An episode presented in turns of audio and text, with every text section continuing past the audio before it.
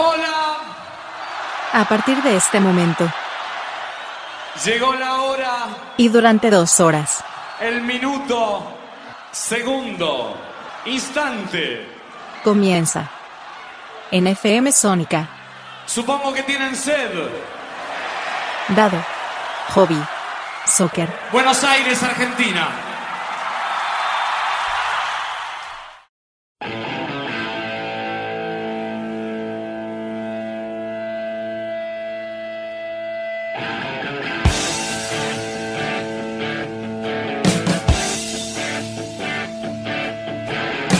Tengan todos ustedes muy buenas jornadas. Estamos comenzando una nueva emisión de Dado Hobby Soccer, el número 59, para ser más exactos.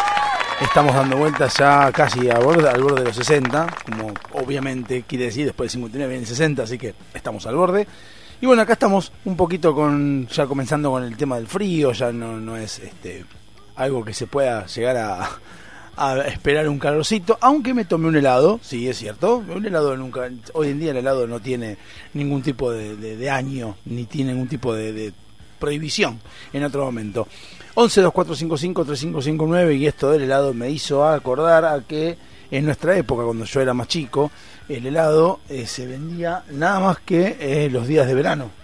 o sea, uno podía comprar helado en creo que desde agosto hasta junio. Hasta junio. En junio ya la heladería, por lo menos la de mi barrio, cerraba y volvía a abrir. eh, se tomaba un mes o dos meses de vacaciones. Eh, también es cierto que uno se juntaba en la casa de las personas, o sea, yo no recuerdo que hubiera heladerías o que pudiéramos helado. En, en los 90 sí, pero antes no, y en realidad es porque también el auge de los freezers fue mucho posterior, fue muy posterior, o sea, un auge de los freezers donde la mayoría de las personas podían comprar un freezer. Antes no había freezer, la mayoría tenían heladera Siam o la heladera con congelador. Yo tenía heladera con congelador, pero no tenía freezer. Y estamos hablando de mi época, estamos cuando yo tenía 15 años. Mi vieja había comprado y mis viejos habían comprado un freezer que era fuera de lo que es la heladera y la heladera tenía un congelador. O sea, no tenía freezer. Bueno, entonces en ese momento es cuando uno se, se manejaba eh, con, con ese tipo de cosas. Entonces los postres eran más, más que nada, postres eran yo, tortas, alfajores, este, muy, muy rara vez tenías helado. Y el helado pasaba a ser algo muy preciado en el momento que había este, algún tipo de, postre de alguna reunión, eh, entonces no era normal. Eh, no recuerdo, tengo la vaga sensación de alguna vez, alguna vez, cuando fue la primera vez que se tomó un helado en junio. Que yo tomé un helado en junio, no me acuerdo en una casa de quién, creo que una casa con gente de plata. Y me acuerdo que me fui, si se escuchó, perdón, me pasa en el cuello. Eh, momento que fuimos con mis viejos y mi vieja y fuimos a ese lugar. Y no sé, serían las 11 de la noche y la persona agarró y dijo, bueno, vamos a comer postre y sacó torta helada. Y estamos hablando de junio, y para mí no era normal en junio tomar helado. Y lo vi y dije, wow, qué buen momento tomar helado. Incluso más, era una época donde uno, si le decías, ¿querés tomar helado? Estamos en junio. ¿Querés tomar helado? Estás loco, no es, no es época. La típica no es época. Con el tiempo uno va, aprendiendo y va, subiendo, va aprendiendo un montón de cosas, experiencias y demás, y te das cuenta de que la verdad eso, de que no es la época de tomar, no, no tiene sentido. O sea, uno tiene que tomar helado, tomar helado en cualquier momento, como un café en cualquier momento, como mate en cualquier momento. Hoy en día, en verano, se carga mucho a la gente que sigue tomando mate cuando hace 40 grados de calor. Es un tema de ellos. Si no tengan problema, lo que sí no te quejes del calor después. No te quejes de, che, el mate me dio calor. Y, no, y si te quejas, hijo de jodete. ¿Qué te diga? No te quejes mientras sigas viviendo tu vida. ¿Cuál es el problema? Bueno, repito, 11 2455 3559 Quien quiera enviarme un mensaje a mi Instagram, no, a mi Telegram y a mi WhatsApp. En la radio ya sé que está con un problema de horarios, está desfasada, está algunos temas, los, los programas como este y, y La Tempestad, que le damos la bienvenida formalmente eh, ahora en el mes de mayo, eh, realmente está sonando en el horario que corresponde. Pero el resto de los programas, que son los de música, así, tengo algunas dificultades que ya tuve en su momento al principio con Centova. Tampoco me puse mucho a verlo porque estoy trabajando, entonces no tengo mucho tiempo, pero igualmente hay que reconocer que eh, funciona muy bien y es lo que necesito eh, tener. Igualmente ahora me está por dar Facundo, que es el operador de la radio de FM Sónica, me está por pasar un programita, se llama Hasler, que aparentemente es mucho más automatizable, mucho más este entendible, más fácil de manejar y un montón de cosas. Así que vamos a ir con ese a ver cómo, cómo nos va. Eh, bueno, les quería contar esta semana, más allá de contar que tengo algunos, algunos temas de los cuales quiero, me gustaría charlar o me gustaría hacer mi, mi descargo. Esta semana tuvimos, o tuvo Gisela un percance con algo que yo desconocía, va, desconocía, no desconocía porque en este país es normal que pase este lo que voy a decir, pero bueno, no pensé que era algo que había pasado como una, una horda de, de gente robando este tipo de cosas, le robaron el medidor de AISA. Eh, en la empresa donde trabajo yo, me entero también de que AISA tuvo que poner un, un una cuadrilla o un grupo, una empresa, una empresa para que haga el cambio de medidores. Y empecé a pensar mucho, pensar mucho de las cosas que, que fueron pasando eh, y lo fui entremezclando con situaciones personales que tienen que ver con, por ejemplo, el día lunes fui tuve tenido turno en el Registro Nacional del Automotor, no voy a decir cuál, no voy a decir que es el número 3 de febrero, y eh, para hacer la cédula azul en el auto que me acabo de comprar con, para que si se la pueda manejar. Entonces ahí eh, la, experiencia que les puedo contar con un tema del registro número 3 es, yo el turno 11 y media, el turno se pide por internet y la verdad dan a elegir varios horarios, varios horarios dentro del horario que ellos trabajan, de 8 y media a 12 y media, no trabajan después de ese horario, no sé por qué, pero no trabajan después de ese horario, calculo porque son estatales. Entonces, bueno, pedí turno 11 y media y ahí me dirigí hacia el Registro Nacional de Automotor número 3 que está en Ciudadela 11.942. ¿Por qué aclaro la dirección? Porque llego hasta Rivadavia 11.947 y me encuentro con que está el Registro Nacional de Automotor 1 y yo iba al 3. Entonces yo pensé que era ese el 1, porque yo iba al 3, pero bueno, dije, bueno, no, me parece ilógico que haya dos en la misma cuadra. Efectivamente hay dos, está ese que es lindo y está otro que es una escalerita una escalera de dos pisos, angosta, para llegar hasta el, número 3. Fuera, en la calle, si bien no hacía calor ni frío, estaba muy lindo el día, estuvimos esperando a que venga un tipo y nos digan, nos me pregunten a mí, bueno, vos qué tenés, tengo que hacer esto, tal trámite, y tengo un turno once y media. Eran las 11, yo acostumbrado a ir un poquito antes a los lugares para que a ver si me atienden primero o para no hacerle esperar al que está atendiendo, me dijeron, bueno, espera que te llamo. Perfecto, esperé mientras veía que pasaba gente. La gente que pasó, pasaba gente que compraba autos, que vendía vehículos, que hacía un montón de trámites y también parejas de gente grande. Sobre todo eso lo que más me llamó mucho la atención, que había, la mayoría eran gente grande, o sea, estamos hablando de 70 años, 80 años. ¿Qué estarían haciendo? No lo sé, pero estaban yendo al registro. Entonces, primero ya me molestó el tema de las dos escaleras. Dos escaleras para gente joven, gente jo vieja, gente grande, digamos, con bastón y demás. Me pareció una pelotudez. El tipo que estaba en la puerta era un gordito simpático con un papel, como si fuera un almacén de barrio, esperando el tema de los turnos. En un momento me llama, subo, once y media en punto me llama, lo cual dije, bien. Llego hasta el número 2, otra oficina arriba bastante derruida, horrible, una cosa blanca, pintada, desgastada por la gente que pasa por ahí, que bueno, eso no es culpa de la persona, sin ningún adorno, sin ningún nada, carteles que decían, mandaban instrucciones, y en un cartel grandote que decía, evita las demoras y las colas, saca tu turno por internet. Eso decía un cartel, no me olvido más. Bueno, una ventanilla con dos personas y un cubículo que no se podía ver donde decía cajas y se ha prohibido ingresar a la accesión de cajas, aguarde a ser llamado. Bueno, subo, veo que había unas 9, 10 personas más conmigo ahí alrededor y dos pendejos, porque tengo que decir que eran dos pendejos, pero pendejos en el término mexicano y pendejos en el término argentino. Pendejos porque eran jóvenes y pendejos porque no son imbéciles.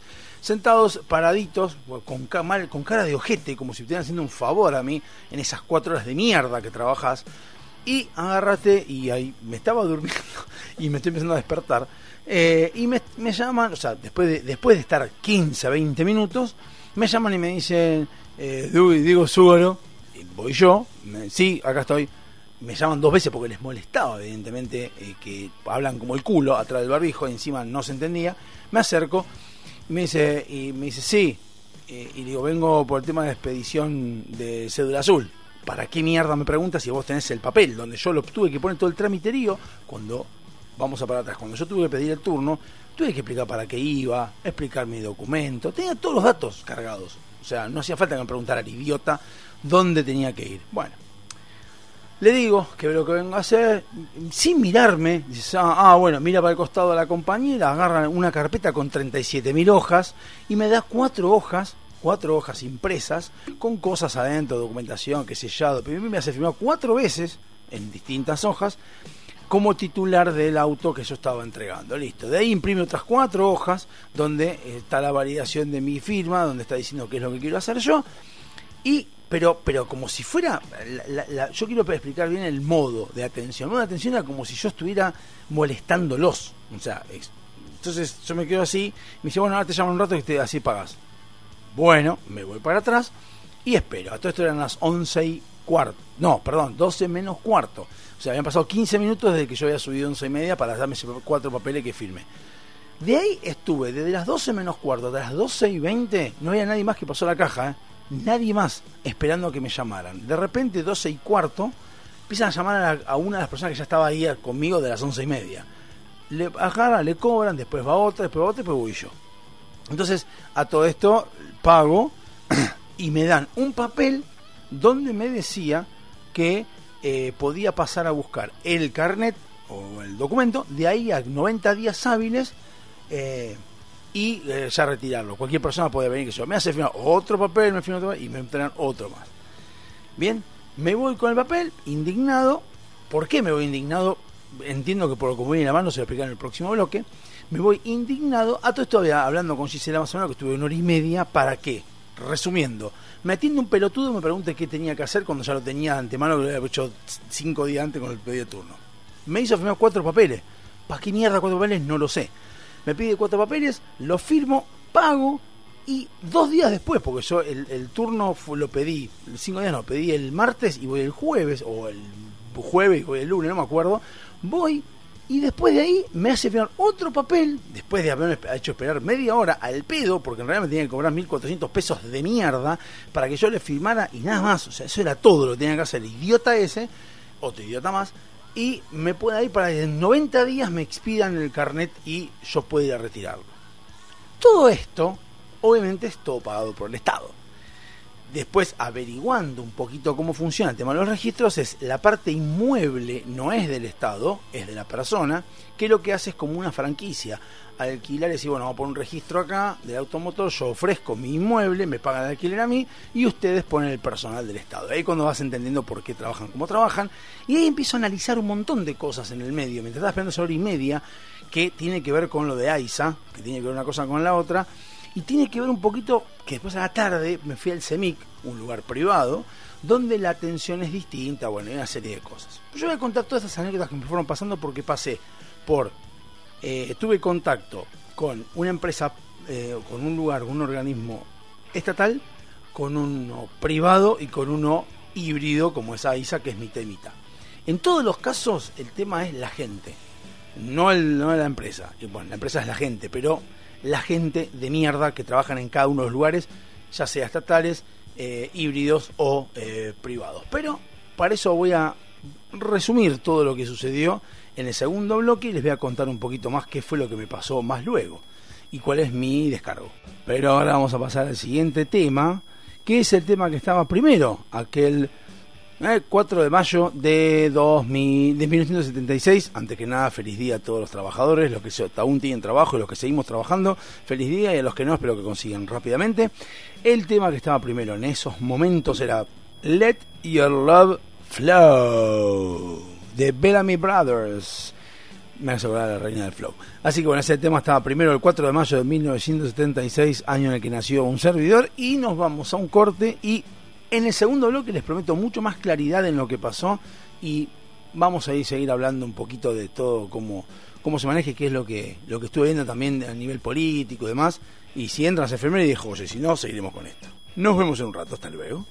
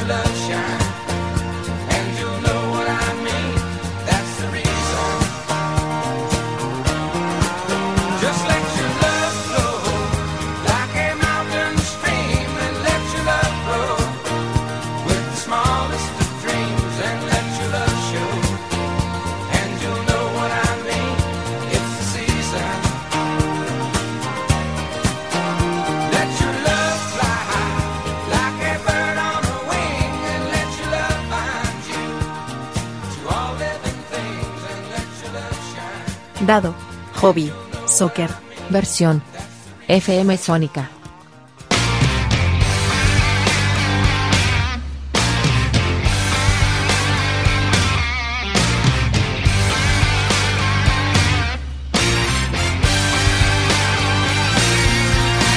Segundo bloque Dado Hobby Soccer y acá estamos de vuelta para charlar un poquito y marcar cosas que de- aristas que van surgiendo de cuando uno in- interactúa con organismos oficiales, con organismos privados, interactúa también de la gente que opina. Quiero hablar de esto un poquito, pero no nada más que el tema de lo que no es que me voy a quejar de lo que fue pasando porque cada uno puede tener su queja y tener su experiencia, pero sí quiero plantear cosas que son las visiones que tienen muchas de las personas con respecto a esto y cuál es mi visión con respecto a lo que pasa, que no es eh, la típica, bueno, ya sabemos que es así, en todas partes del mundo pasa. Esa pelotudez no, porque voy a plantear la única intervención que tuve yo históricamente con algo estatal en otro país. Está bien, en otro país importante, pero igualmente tuve esa posibilidad y no fue lo siguiente y también averigué en otros y no era igual.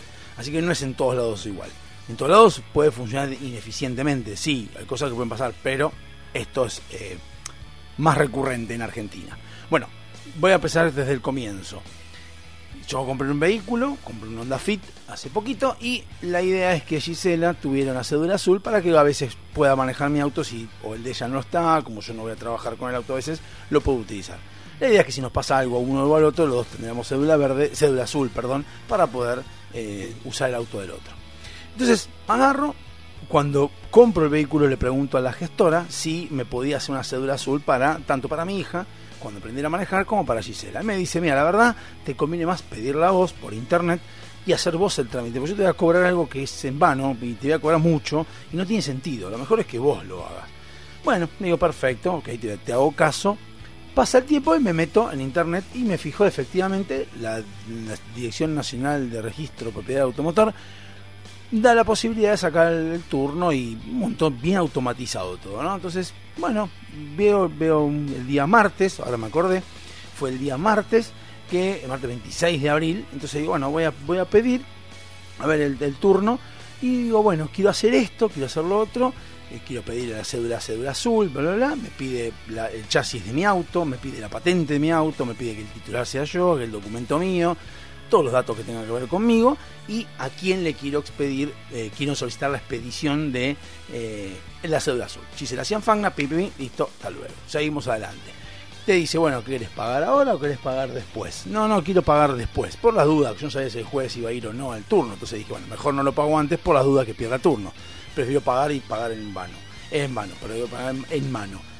Argentina, un país con buena gente, prefiero no hacerlo antes porque son capaces esto de que pediste el turno y se quedan con los 1400 mangos. Miro detalle de lo que tengo que pagar, sellado, sellado, en formulario, 600 pesos un formulario, pues un formulario tiene que estar lacrado, en plastificado, yo sabía que son papeles, pero bueno. Un montón de cosas, pim, pim, pim, y dije, bueno, lo pago cuando voy allá. Listo, ok. Lle- Y después me da la opción de elegir qué día quiero yo. Bueno, habilitado tenía ya el 28 de abril, dos días después dije, joya, el 27 no podía, el 28, vamos con el 28, que ahora no sé por qué el 27 no se podía. Pero yo lo que supuse fue, tal vez el 28, cuando yo ya pedí todo, el formulario, capaz que voy, firmo y me dan el carnet. Dije, joya, bueno, bien, se ve que está funcionando mejor. Como yo no tenía la cédula azul, nunca saqué, dije, bueno, capaz que a lo mejor le funciona así. Qué pelotudo que soy. Llego el 28, eh, tenía turno 11 y media de la mañana. Llego acostumbrado a cómo funcionan las cosas acá, dije, bueno, me voy a ir antes, me voy a ir un poquito antes para no llegar tarde, para no faltar el respeto a los demás, porque me dieron el turno y digo, bueno, voy a llegar a las 11. Listo, llego a las 11, me tomo el colectivo, porque es un quilombo la General Paz, me tomo el colectivo, llego a Rivadavia, la dirección era Rivadavia 11.942. Me tomo el colectivo, llego, pingui, miro, Registro Nacional de Automotor de NRPA, PPP, y pero me sorprende que dice eh, Rivadavia 11.953, no, 54, poner. Digo, no es esta dirección, yo me acuerdo que era otra. Y veo y decía registro número 1. Yo soy el registro número 3, era el que yo había, tenía radicado el auto. Digo, no puede ser que haya dos registros en una cuadra. Efectivamente, como les dije, había dos en una cuadra. Ese tenía muy lindo, muy linda atención, pero el otro tenía la escalera amplia y bonito lo que dije antes, la gente grande esperando y todo. Bueno, me tomaron el turno a las once y media, el chaboncito sentado en la mesa, en la silla de plástico, en el descanso de la escalera, sin barbijo, sin nada. No me preocupa, mi barbijo no saben que no me interesa, pero a lo que voy es, me haces entrar como barbijo, pero que el empleado esté como barbijo por lo menos. Si vas a poner a entrar conmigo como barbijo, entonces que todos como barbijo, si no me rompa la pelota. Eso en primera instancia. Pero bueno, yo porque como necesitaba hacer este trámite, bueno, ingreso, que yo todos idiotas que me atienden, estoy mucho tiempo, eso es todo lo que pasó. Todo lo que, lo que fue pasando. Cuando yo me estoy retirando, que estoy hablando con Gisela, Gisela me manda un mensaje y me dice, bueno, sí, son cosas que pasan, pero deberían tener todo automatizado con las máquinas. El tema es que a veces hay gente que... eh, lo que pasa es que hay gente que eh, no debería estar porque por ahí es inútil que estén. Entonces yo le digo, lo que pasa es que están justificando el sueldo. Es la primer, el primer parate que hago. Las máquinas no tienen la culpa de lo que está pasando, porque, eh, como les dije, yo el turno lo pedí por internet cargué todos los datos. No entiendo el motivo por el cual yo tengo que ir a firmar un papel a un registro, después firmar otro papel para retirar el carné. Cuando ellos tuvieran todo automatizado de los impuestos que uno paga, porque uno paga impuestos y ahí donde uno se pone a analizar y pensar esto, que ahora lo voy a plantear en un rato, la idea es que yo haga las cosas lo más fácil posible. Entonces yo cargo los datos, ya sabes a quién le tenés que hacer la cédula azul, si el, vehículo está validado por el chasis, por el número de motor, hacer carné y lo voy a retirar. Y ese día sí, si querés te firmo para que quede mi papel de constancia, y ese día te pago. O no te pago nada y te pago antes, da lo mismo. Haceme pagar en pago fácil, me pagan donde se te cante el culo, pero más hagas y hasta allí, hasta ahí, hacer un montón de boludeces para tener que volver a ir a buscar el registro. Bueno, eh, me retiro, bueno, indignado. Bien, situación con eh, lo estatal. Después, ese mismo día, me entero que eh, a Gisela le robaron el medidor de AISA.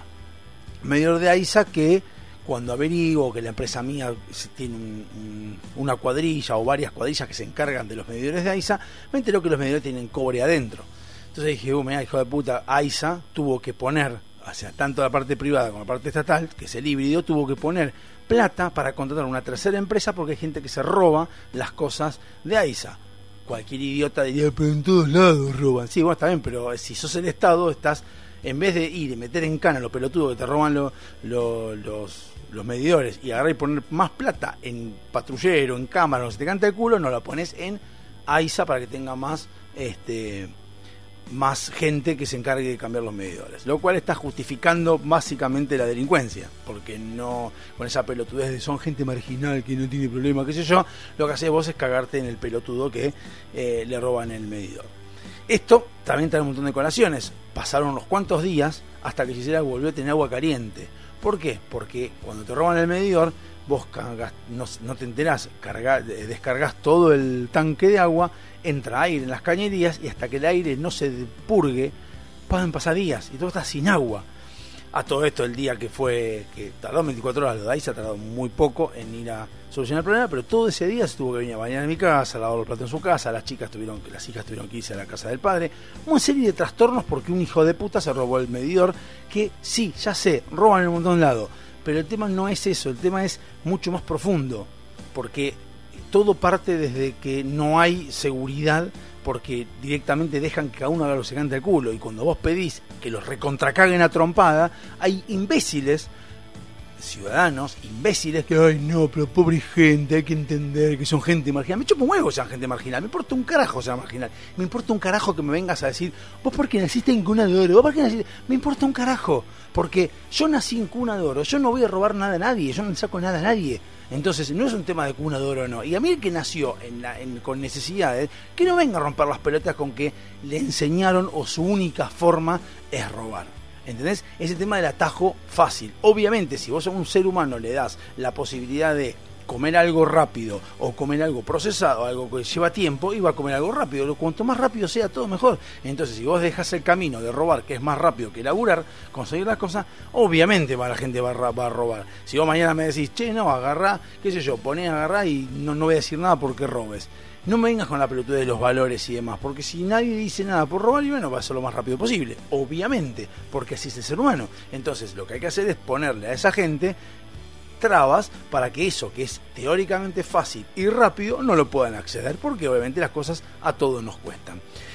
Todo eso fue lo que sucedió con el tema de Aiza y lo que le provocó a Gisela tener poca agua durante muchos días. Bien, uno se pone a pensar, el que roba no, no va a pensar en eso, pero hay un montón de situaciones en el medio que a los políticos, que son los que tienen que manejar el tema de la seguridad, no les importa un carajo. En realidad no les importa la seguridad nuestra, la de ellos sí, porque ellos van con sus custodios y demás. Y entre paréntesis hago un paréntesis con lo que hablan de Milei y su chaleco antibalas y los pelotudos como Brancatel y demás que y, y de Juntos por el Cambio diciendo ¿a quién le tiene miedo Milei? Si la gente lo quiere, es no le tiene miedo a la gente Milei, le tiene gente a ustedes, a la mierda de los dirigentes que lo pueden mandar a matar o vos te pensás que son pelotudos. ¿Quién de un ciudadano, salvo algún trastornado, pero nada más, pero son muy pocos, va a ir a matar a alguien por sus ideologías? Nadie. A todas las personas que mataron, incluyendo a Kennedy, incluyendo a Lincoln, fue alguien que lo apoyó de atrás y que este- era mucho, tenía mucho más poder que el que lo mató. No me rompan las pelotas con eso de que la gente lo quiere y como la gente tiene buena, buena, pre- buena, ¿cómo se llama? buena aceptación, la gente no lo va a matar. No le tiene miedo a la gente, le tiene miedo a los sicarios que mandan los hijos de puta de los políticos. Porque de esos hay de todos. ¿Sí?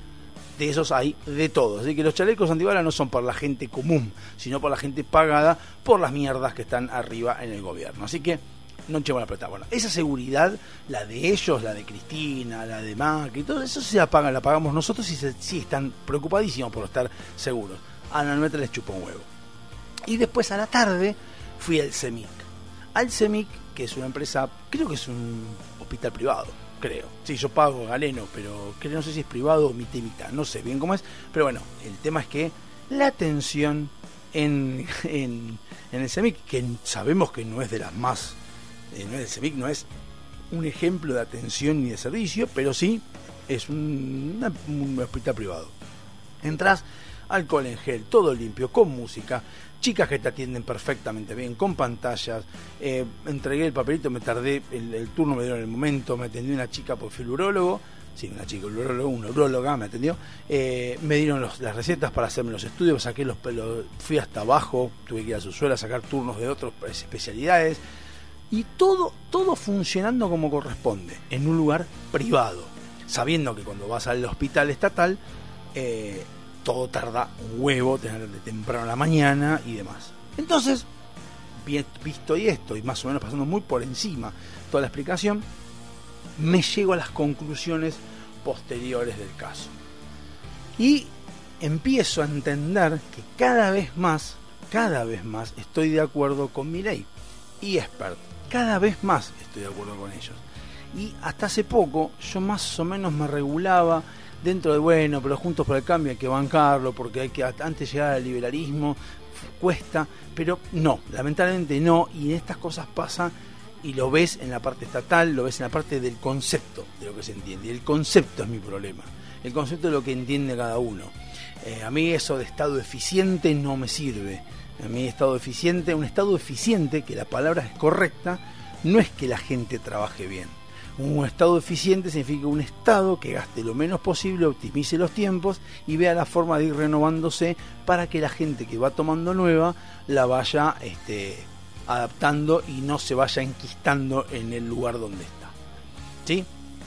Esto quería plantearlo porque a esto quería llegar cuando pensé en los imbéciles del registro número 3 de 3 de febrero y otras cosas que me fui enterando también de otras cosas estatales eh, que también suceden y para que entiendan el nivel de mugre y de mierda que hay dentro del Estado donde es muy difícil sacar lo que queremos sacar y que esto de alguna vez por todas sea un país en serio. Así que ahora les voy a, ir un corte, a un tema que es el 4 de mayo del 79, estaba Heart of Glass de Blondie eh, la rubia, Blondie, obviamente. Eh, y bueno, y quería decirles porque la verdad es que me indigné bastante en lo que pasó. Y después pensándolo me doy cuenta de que no. Yo había dicho que había que votar a Alberto Fernández, más, pero no.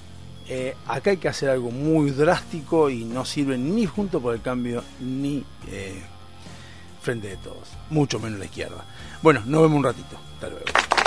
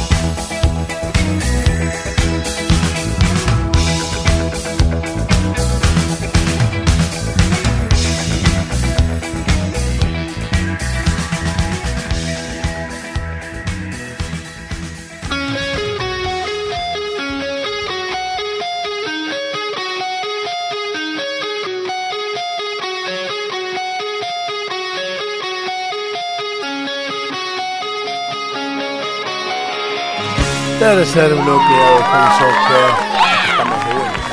Bueno, les quería contar. ¿Qué es lo que yo estuve analizando cuando estaba en el registro nacional número 3 de automotor de, cosas? El Estado, ¿cómo debiera ser? A ver, en primera instancia, eh, esos imbéciles que estaban atendiendo ahí tienen una ventaja. ¿Y cuál es la ventaja que tienen? Voy a hacer un ejemplo que no sé si pasa lo mismo en esto de- en ese ámbito del Estado, pero sí lo verá con el tema trenes. Cuando estaba hablando la semana pasada con una persona que trabaja para los trenes, no para los trenes en sí, que maneja trenes ni nada, sino para el mantenimiento de trenes, se encuentra con que las personas, por ejemplo, una persona que se encarga del mantenimiento de los frenos de los trenes, eh, si se manda una cagada o se manda algo que no, no funciona, que no va, eh, tiene por año 30, eh, 30 sumarios o, o multas, digamos. Cada multa es un día de trabajo, o sea, vos tenés 30 días al año donde te pueden castigar, suspender por haberte hecho una cagada. Muy bien. Bueno, después de esos 30 días que vos te mandaste una cagada, o sea, que fuiste pasando 30 cagadas, o una cagada más o menos jodida de 10, 15 faltas o lo que fuere, cuando termina el año se resetea todo otra vez y volvés a la normalidad y volvés a cero otra vez. Primera diferencia con el privado. El privado te pone una- una percibimiento y el percibimiento te dura todo, todo, todo el tiempo que estés ahí adentro. Te ponen un segundo y te dura todo el tiempo. Y si te mandan un tercero, pongan que hayan pasado cuatro años, te echan a la mierda con causa y ya fue. ¿Eso qué hace? ¿Qué provoca? Que el empleado tenga cierta noción y responsabilidad contra su puesto. Y no tenga que hacer cagada, porque dice, bueno, pará, tengo dos a un procedimiento, me están poniendo en vereda, me tengo que calmar un poquito porque si no me van a echar patadas en el culo con causa. En el caso del Estado, a, ese- esos dos estúpidos que estaban ahí, no les importa demasiado si, si alguien se queja o lo que fuere. ¿Por qué? Supongamos que se queje, se demuestra que trabajan mal, le pondrán una suspensión, tienen 30 días más, ponen que te des cuenta después de tres meses, y bueno, ya fue, y termina el año y se le borra todo otra vez y vuelve a cero nuevamente. Entonces, ahí es donde la gente, obviamente como hablaba antes, cuando tiene algo que es cómodo, que es cobrar por no hacer un carajo o hacer poco y nada, les da lo mismo. Segundo, ¿por qué trabajan nada más que cuatro horas? A mí me importa un carajo lo de los sindicatos de mierda. Cuatro horas es nada. Yo tengo que tomarme el día, tuve que irme del laburo, tuve que hacer un montón de cosas. Y yo trabajo en el área de sistemas. Pero quien trabaja en un lugar donde es necesario estar presente o presencial, es imposible hacer toda esa pelotudez que quieren hacer por ir una vez a firmar un, un papelito de mierda. Y a eso iba ahora con cuanto al trámite, a lo que hablamos de Estado eficiente. Cuando fui a Estados Unidos yo en el 2000, Estados Unidos tiene una, una forma que es, vos podés eh, vivir, no sé, eh, en esa época estábamos en el Hotel Rosen Plaza de International Drive, creo que 9500 era el número. Entonces, vos en cualquier país del mundo donde vas, te podés manejar como si fuera que estás en tu país con el pasaporte. Yo con el pasaporte argentino y me muevo por Estados Unidos y Estados Unidos lo respeta y lo toma como si fuera un documento para circular. Perfecto.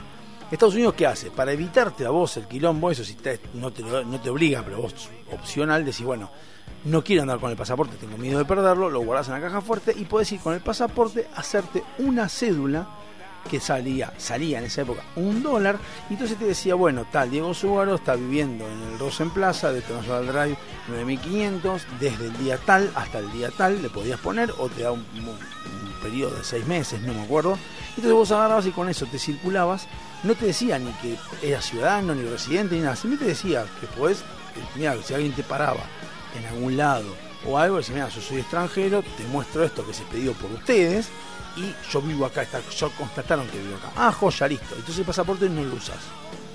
Pero el, el- bueno, eso que fui a hacer, el documento, ese, esa cédula, tardaron 25 minutos en dármela. La imprimieron en el momento, me sacaron la foto, en el momento ping y me la dieron.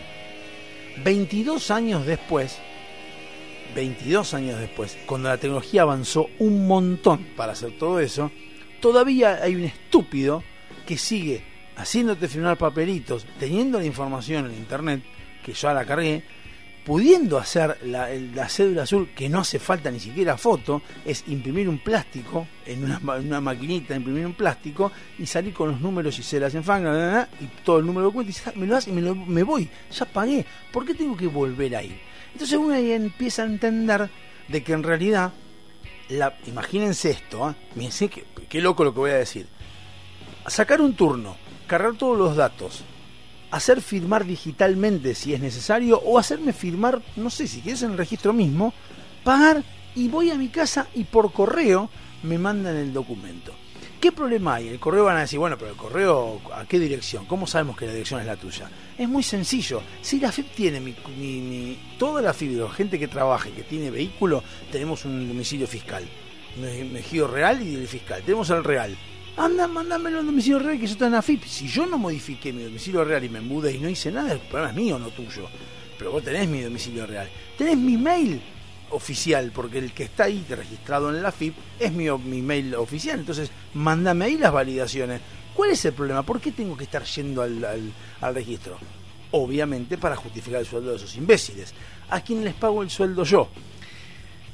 Después sumamos, yo pago muchos impuestos, pagamos todos impuestos y pagamos un montón de cosas. Tenemos a estos estúpidos que trabajan así, pero que el procedimiento ellos lo tienen que mantener. Lamentablemente ellos no pueden modificar el mantenimiento. Había más personas del lado del mostrador de los trabajadores, entre comillas, que de lo que estábamos esperando. O sea, había mucha gente haciendo cosas.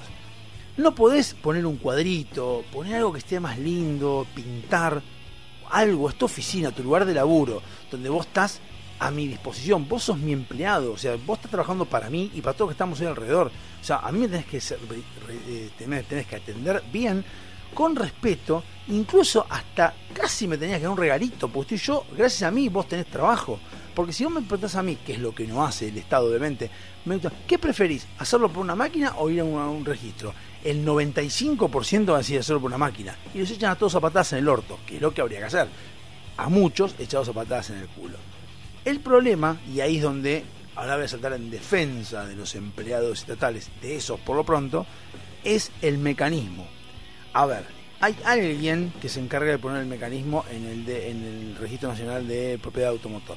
Bien, que dice que tiene que ir el titular, firmar los cuatro papeles, pagarlo y en 90 días irlo a buscar. Bueno, alguien puso ese mecanismo que ahí los pibes no tienen la culpa, lo que están atrás porque tienen que cumplir con eso. Entonces, ¿qué es lo que pasa? Esa gente lo que hace es hacer inútiles a los idiotas que están ahí atrás. Porque hay un tipo que se encarga de cobrar, nada más que cobrar, esos formularios que yo fui a hacer. Van generando puestos inútiles de gente que se va a volver inútil. Y puede que no sea inútil, pero se vuelve inútil. Hacemos un ejemplo en la empresa. Es como que yo estoy en el área de sistemas y contratamos una persona que se va a encargar de prender los monitores de la gente. ¿Qué pasa? Como la gente prende los monitores solo cuando va a ver la computadora, ese tipo ya no tendría trabajo. No tendría trabajo, pero yo sigo, le sigo pagando un sueldo. Como plata no es mía, le pago un sueldo. Ese tipo se vuelve inútil. Pero encima después lo que hago es poner que esa persona tiene que tener la obligación, cuando la gente empieza a decir, che, estamos pagando el sueldo a este estúpido que no prende ningún monitor, se prende solo el monitor. Hago una regulación que dice, tal persona tiene, es el único encargado de prender los monitores. Entonces, se pierde tiempo a la hora de llegar a trabajar, se pierde tiempo hasta que el tipo empieza a prender los monitores y apagarlos. Entonces, es toda una serie de cosas burocráticas donde vos tenés que ir desde A a J y en vez de pasar por B, C, D, E, E, F, G, te hace B, después al 1, después al 5. Ir pasar y todo un camino burocrático gigantesco donde está el camino más cerca, más cómodo y más rápido, pero a propósito, para poder meter más gente, generan puestos nuevos que los vuelven inútiles. Entonces, ahí es cuando uno se pone a pensar de que realmente lo que hay que hacer hoy en día es por lo menos eliminar el 80% de las cosas estatales. Y hablamos de todo lo estatal. No, no hablamos nada más que de aerolíneas argentinas, como dice Spert, y un montón de cosas. Hay que eliminar un montón de cosas. El Registro Nacional de Automotor, ¿por qué hay dos en una sola cuadra? ¿Por qué no ponen todos en el mismo edificio? Y porque hay o sea, hay- imagínate que en el Registro Nacional 1 hay la misma cantidad de gente que está haciendo en el 3 que está a 50 metros. ¿Por qué no juntan todos en el 1 y el 3 en el mismo edificio y laburan todos juntos? ¿Por qué hay dos? ¿Por qué estamos alquilando dos? Porque estamos nosotros alquilando como impuestos dos inmuebles. ¿Por qué? ¿Me, me explico? Y ahí lo pasamos a lo del CEMIC. El CEMIC lo que hace es justamente, no es que cierra hospitales, pero sí optimiza tiempos. Agarra y dice, bueno, ahora cambiaron la seguridad, les obligaron a poner el coso de la guardia del COVID. La ponen a un costado, cerraron la guardia anterior, abrieron una parte de atrás que tenían en el CEMIC que estaba cerrada, la modificaron y colocaron la guardia en un lado distinto donde estaba antes. Todo esto es una remodelación que hizo el CEMIC porque es privado, porque tiene que pijotear o tiene que cuidar el mango. El registro nacional del automotor no tiene que cuidar un mango. Entonces, al revés que el CEMIC, y eso lo pagamos nosotros, porque ninguno de nosotros que ponemos plata estamos de acuerdo seguramente con despilfarrar la guita, en una sola cuadra hay dos registros. Entonces, preguntanos, estado de mierda, preguntanos si estamos de acuerdo con que fusionen un solo edificio. Te vamos a encontrar que sí, de hecho vamos a decir que haya uno solo para todo, en un solo lugar, o dos o tres lugares y nada más. El Estado hace eso, se desperdiga por un montón de lados, y lo que hace encima, ahora, es tratarte como el orto, hacer las cosas como el culo, hacer las cosas mal. O sea, uno se pone a pensar y dices, ¿por qué tengo que agradecerle a estos estúpidos que me están maltratando mal, me están haciendo 200 veces? Y siempre hay una excusa cualquiera para decir, ah, no, yo no puedo porque así es el mecanismo, señor, mire, no sé, pague, haga lo que quiera. Entonces, como, como sociedad somos un sorete. Somos un sorete como sociedad, porque toda la gente que estaba ahí adentro viejos, jóvenes, lo que sea, lo que decían era, bueno, ya está, es así, ¿qué va a hacer? Yo cuando me fui le dije, anda a lavarte las tetas, le dije al chaval, me fui. No es que soy un guapo ni nada por el estilo, pero que tampoco crea el pelotudo ese que, que él tiene razón o que tiene poder sobre mí, ¿entendés? Entonces, me voy y la gente, en muchos lados de la sociedad, incluso, incluso a mi vieja, un montón de gente más, te dice, bueno, pero es así, en todas partes del mundo es complicada la, la estatal. Lo sé porque escuchas a un montón de gente decir que lo estatal es complicado y que lo estatal es burocrático y demás. Pero acá es lamentable. E incluso más, aunque en todas partes del mundo fuera igual, si vos estás en desacuerdo, ¿por qué seguís diciendo que está bien? ¿Por qué te la seguís bancando? ¿Por qué seguís soportando que te digan, bueno, pero es así, hay que aguantarlo? Las pelotas hay que aguantarlo. No hay que aguantar nada. No digo tampoco ir a romper todo, pero sí ir a buscar gente que tiene más huevo que yo, en este caso, aparentemente, en este caso, por ahora, es mi ley, que tiene huevos, sí, echa todos a la mierda. Y a eso sí, tener los huevos también como sociedad, que cuando me digan, ah, mi ley quiere echar a, media, a, medio, a medio staff del Estado. Sí, estoy de acuerdo. Se quedan en la calle. Y bueno, ¿qué va a hacer? No es culpa de mi ley, es culpa de que los puso al principio. Que los hizo inútiles en su momento. Y que estaban al pedo.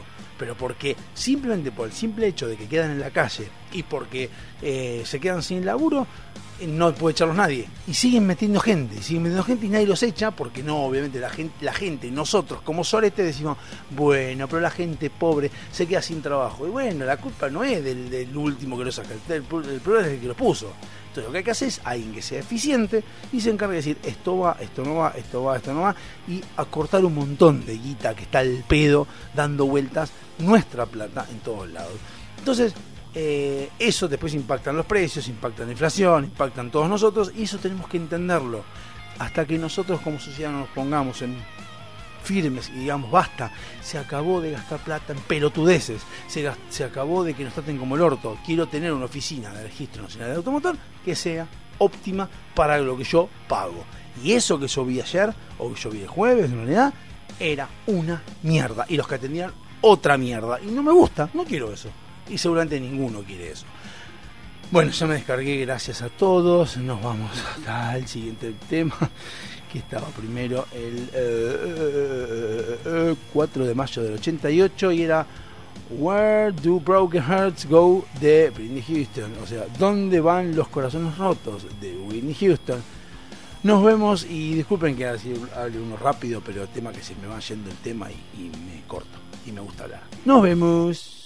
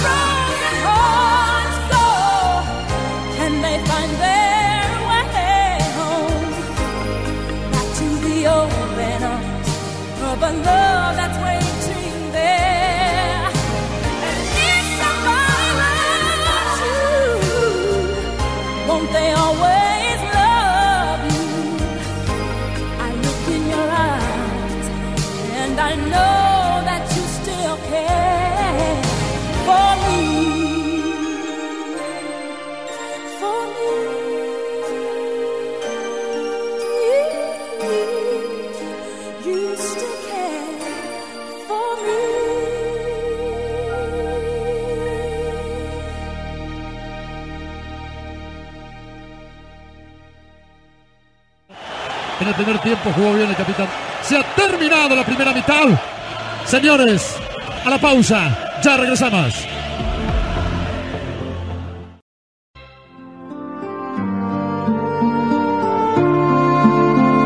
Mientras tanto, aquí, en la gran ciudad, una nueva hora comienza.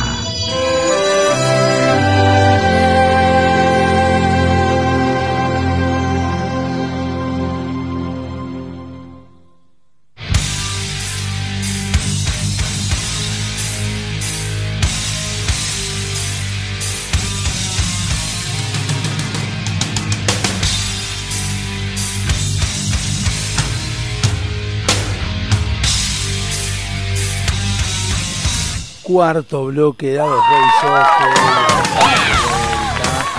11 2 4 5 5 3 5 programa que quiera putear que tenga, que tenga algo que decir con respecto al estado de lo sea acá que se la banco. Decime lo que quieras. Eh, estoy en este momento leyendo el diario a veces me río de tantas cosas. En un momento dice el gobierno preocupado por el ritmo de los precios. La inflación de abril no viene bien. Y no, ya sabemos. Ya sabemos. El ministro de Cabello, bueno, Matías Culfa, con cara estúpido que tiene Matías Culfa, pero de estúpido no tiene nada, pero es un gordo payaso. Que bueno, que está, que está ahí. Eh, sí, te digo gordo payaso, Matías Culfa, me importa un carajo lo que digas. Esas son también cosas que me molestan de los periodistas y demás, porque no, hay que tener respeto. Respeto a las pelotas. Una persona que te dice esta boludez no me está faltando, me está faltando el respeto. Y es mi empleado. Yo digo lo que quiero. De Matías Culfas, de Alberto Fernández, de Cristina Kirchner, de quien carajo sea. Me importan un huevo. Sí, es probable de que uno hable mal de todos estos y te manden a cagar a palo, a matar o lo que fuere. Día no va a ser ni Alberto Fernández, ni Matías Culfas, ni Cristina Fernández. Va a ser gente que va a estar paga por ellos para mandar a matar. De esa gente se cuida mi ley. No de la gente que es peronista.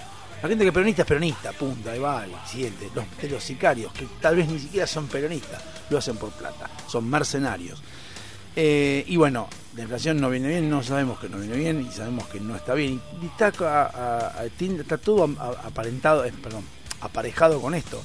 Gente que le pagás de más o gente que es inútil, que está perdiendo tiempo, que hay que abrir, hay que abrir un, un registro del automotor y otro más y gastar en luz y gastar en sueldos y gastar un montón de cosas.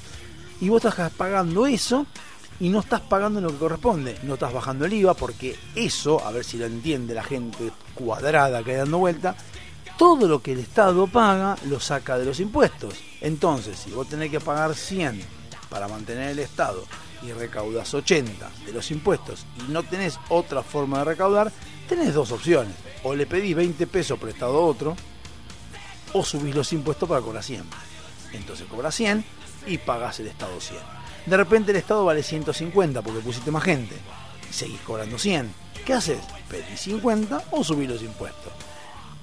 Tanteás. Si subo los impuestos, ¿qué pasa? Me prenden fuego a la Casa Rosada. Perfecto, pedimos afuera. Che, necesito 50 pesos más. Listo, pagás los 100 de impuestos más 50 de, de, de crédito que pediste, 150 más tenés el Estado. Perfecto, el Estado ahora lo, lo agrandaste más, vale 200 el Estado. Perfecto, vale 200, voy para atrás. Tengo 100 que cobro, 50 que, que pido y me faltan 50. ¿Qué hago? Pido 30 más y 20 subo los impuestos. Entonces, y además tengo que empezar a devolver los 50 que pedí al principio. Entonces tengo que cobrar 120 de los, de los impuestos, más los set- 80 que pedí, más la devolución que tengo que hacer, más los, no siquiera son 20, son 16 que me sobran. ¿Qué hago? Esos cuatro que estarían faltando para cumplir los 20 que faltan del Estado, ¿qué hago?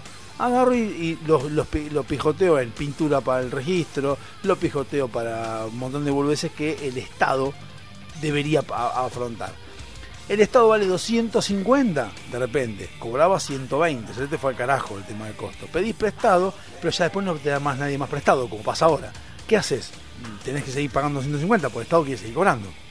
Cuando cobra el Estado 250, lo que haces es pijotear en papeles para el boludo que se sienta a ver los turnos, eh, sillitas de, en vez de poner sillitas cómodas, poner sillitas de plástico porque no tenés mango para más, pero eso sí, los que administran la plata, que es lo que tendrían que repartirte, los Alberto Fernández, los Culfas, los Cristina Fernando de Kirchner, se quedan con la plata y cobran sus jubilaciones, cobran sus sueldos, cobran sus custodios, sus autos, sus viajes, eso lo pagan todo. Ahora lo demás que se caguen. Entonces, por un lado tienen a la gente que paga ahogada sacándole plata. Y a la gente que le tienen que dar ahogada porque no le, le le dan cuenta gotas. Y en el medio están ellos que se quedan con todo. O sea es así. No, no es, pero no es una explicación liberal ni de mi ley ni de nadie. Es así. O sea para cualquiera es así que vos la tires para cualquier lado y ah, porque Macri nos. Bueno, perfecto, olvídate todo eso. Bueno, pero ¿cuál es el problema? El problema es este. Y eso puede decir la izquierda, lo puede decir los liberales, el Frente de Todos y Junto por el Cambio. El problema está en que ingresa cierta cantidad de plata, hay que pagar impuestos, eh, hay que pagar préstamos que se pidieron y el Estado cobra esto. Y en el medio me quedo con un montón de plata. El tema es que ahí está el problema por el cual con mi ley apoyamos que muchos de Juntos por el Cambio le echan la culpa al que pidió crédito, le echan la culpa a los impuestos, que no defiendan de los impuestos porque se les van a votar, pero no y hablan del Estado, pero nunca hablan de ellos. Ellos nunca hablan, ellos nunca hablan de que van a, que van a, por ejemplo, lo de donar el sueldo que hace mi ley, ¿por qué no donan todos el sueldo? Ya- ellos ya, porque mi ley es demagogo, porque mi ley esto, mi ley otro, pero ninguno dona el sueldo. No hay uno que done el sueldo, salvo mi ley. Lo sortea lo que quieran, pero no lo hacen nada. O sea, lo que cobra la reta lo cobra y se lo guarda. Y a mí esa pelotudez de los donos, no sé dónde, no, no. Guarda, agarrá, ¿cuánto cobra la reta? 700 lucas. Bueno, quédate con 200 y los 500 de regalalo. Ponete una, decide a tu mujer que vaya a laburar y que te- se encargue de la casa. Vos sos el jefe de gobierno. Pero no, Vidal lo mismo, todos igual, son Esper lo mismo, porque Esper dice, yo quiero cobrar por, un- por, un, por lo que me corresponde. Perfecto, pero cobrar una parte que te conviene para vivir. O sea que me hace decir que vivís por 400 lucas. ¿Necesitas 400 lucas para vivir? Yo no vivo, yo no tengo 400 lucas y trabajo y, todo acá y tengo, tengo bueno, casa, todo y no, no gano 400 lucas y puedo vivir. Entonces, Esper, también te digo, vos también podrías repartir la mitad de tu sueldo a explicarnos a todos nosotros, decir, mira, yo ganaba tanto en el privado. Decís, ganaba en el privado, ganaba tanto, este era mi sueldo. Yo lo que voy a cobrar del Estado es exactamente lo mismo que cobraba en el privado porque estoy dando un servicio público. Que dicho sea de paso, y eso es otro tema que también quería plantear, el tema de el, el trabajar en el Estado. En el Estado es un servicio público. Vos estás trabajando en el Estado y teóricamente vos estás, estás sirviendo a la población o a la sociedad. No tengo por qué pagarte un sueldo de mierda, pero no importa, igual te lo voy a pagar porque, bueno, por el tema de sacar a la gente de plata, como decían antes. Que la gente que tiene plata puede acceder al gobierno y no es la idea que sea clasista. Perfecto. Pero ¿cuál es el problema de que todos sean contratados? Todos contratados, todos, absolutamente todos, no importa quién. Así como senador y diputado tienen cuatro años de gestión y los asesores también, bueno, todos para abajo, cuatro años, dos años, depende de quién sirvan. Si vos servís al poder este, al Senado, a los senadores, cuatro años, ¿sí? Eh, al presidente, cuatro años. Y en el periodo que están, todos contratados. No pagan, no, hay carga no hay nada. Ahora, se fue el presidente, se fue todo, ping, a la mierda. Se acaban todos los contratos y el que viene después tiene el, dere- el derecho a preguntarle al presidente o al, jefe anterior, supongamos que viene el ministro de Economía, ¿no? Cambia el ministro de Economía, vino uno nuevo y decís, bueno, esto perfecto, che, mirá, em, lo que queremos nosotros es que em, el ministro de Economía este, que viene nuevo, tenga nuevos asesores. Y el tipo dice, bueno, tengo un staff de 50 personas, pero acá se falta 80.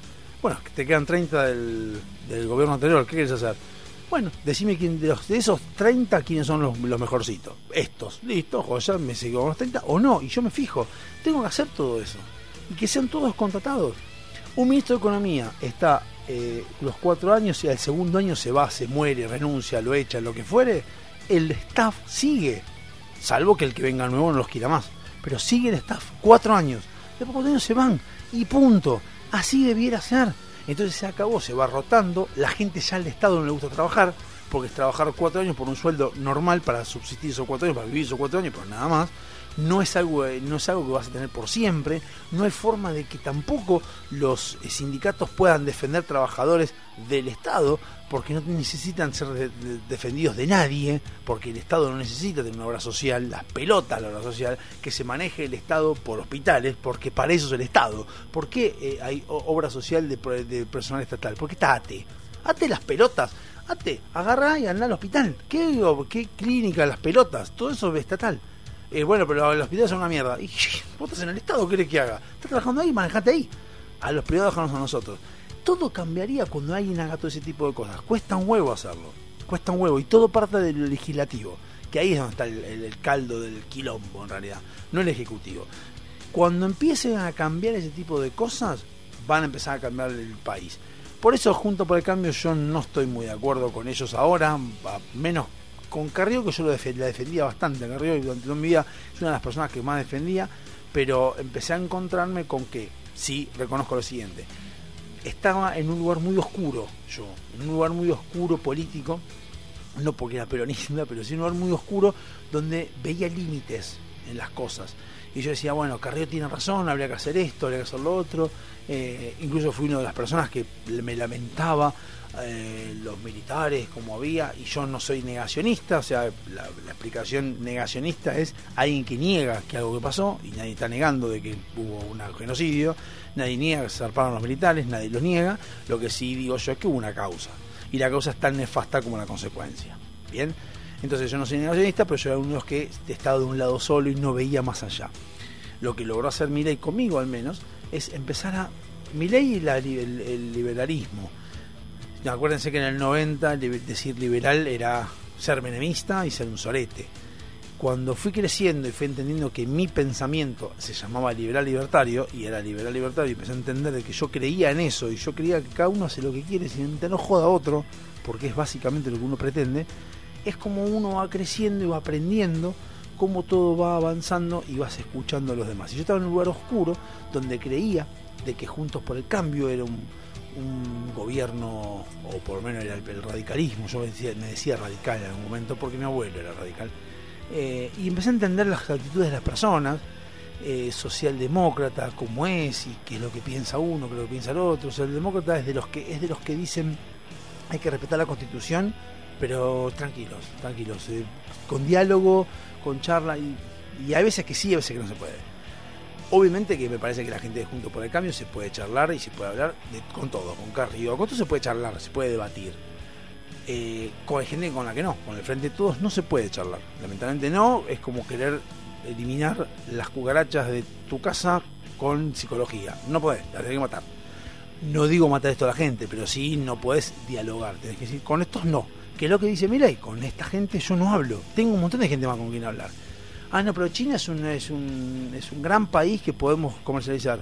Argentina no necesita comercializar con China, puede comercializar con Alemania, con Noruega, con Holanda, con un montón de gente más. ¿Por qué China? ¿Qué me importa China a mí? China es uno de los tantos países que hay. O sea, no es el más importante. Y puedo negociar con Estados Unidos, que pasa a China. Y Japón, y Corea del Sur. ¿Por qué tengo que estar con Corea del Norte y con eso? Entonces, ahí es donde uno tiene que entender y ampliar su mente mucho más. A mí siempre me gustó ampliar la mente y entender más cómo funciona todo. El problema está en que yo estaba en, esa, digo, en un lugar oscuro donde me fui abriendo los ojos a medida que el tiempo pasaba. Yo me costaba decir que yo era liberal en los, no- en los 2000, sobre todo en la época de Néstor, de apogeo, donde vos decías que eras liberal y era como que eras un sorete. Pero yo no sabía muy bien la definición de liberal, entonces trataba de no decir que era liberal. Pero me parecía que me hacía siempre ruido, me hizo siempre ruido el hecho de escuchar que decían liberal lo que hace es defender la libertad. Y yo decía, sí, yo quiero eso. Bueno, pero está mal. ¿Pero por qué está mal? No entiendo cómo va a estar mal defender la libertad. O sea, no, no es ilógico. Eh, está mal porque el liberalismo, neoliberalismo. Yo digo, pero la explicación que está dando no me cierra.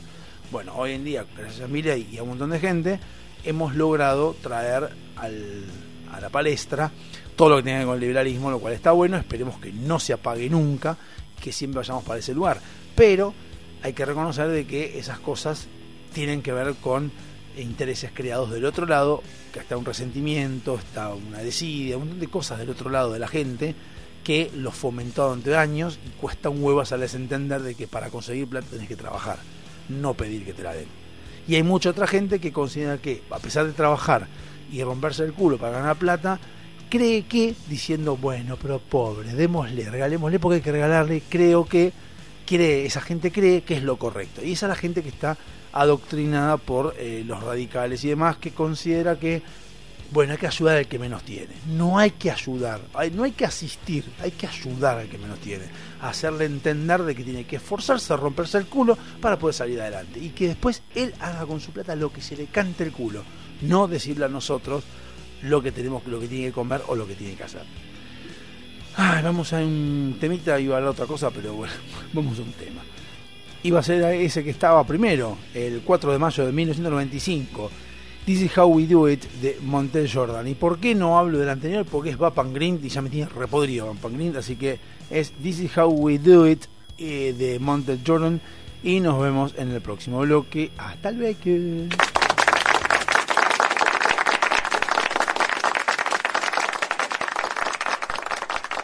This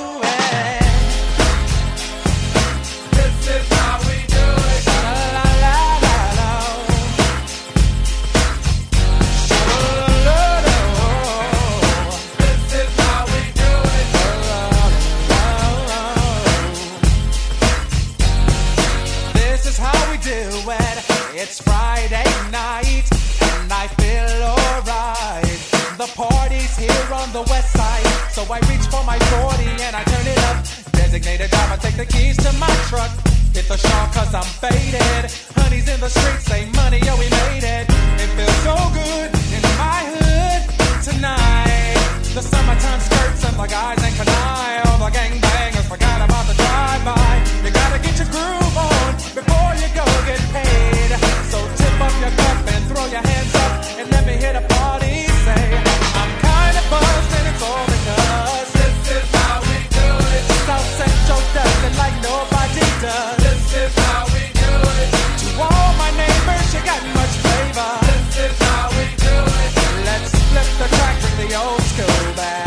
This is how we do it. This is how we do it. All hands are in the air and wave from here to there. OG Mac or a wannabe player, you see the hood's been good to me ever since I was a lowercase G. But now I'm a big G. The girls see I got the money, hundred dollar bills, y'all. If you were from where I'm from, then you would know that I gotta get mine in a big black truck. You can get yours in a six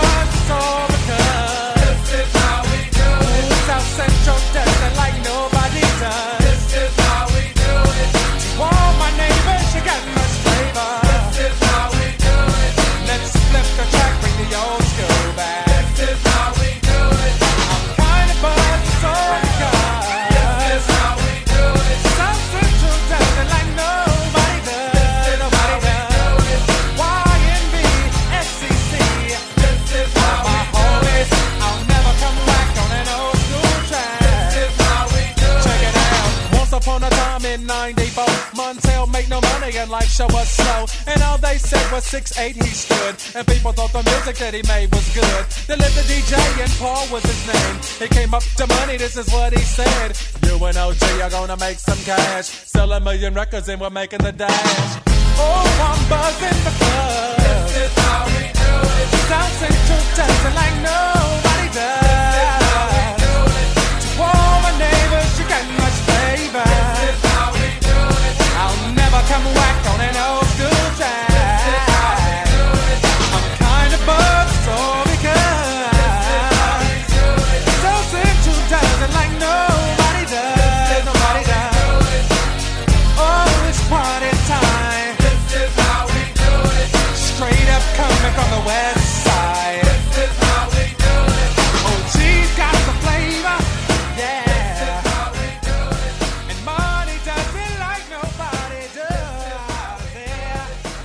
Dado, hobby, soccer, versión.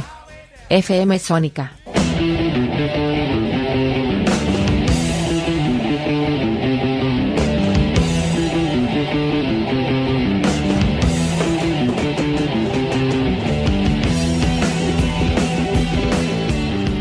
Quinto bloque dado Hobby Soccer.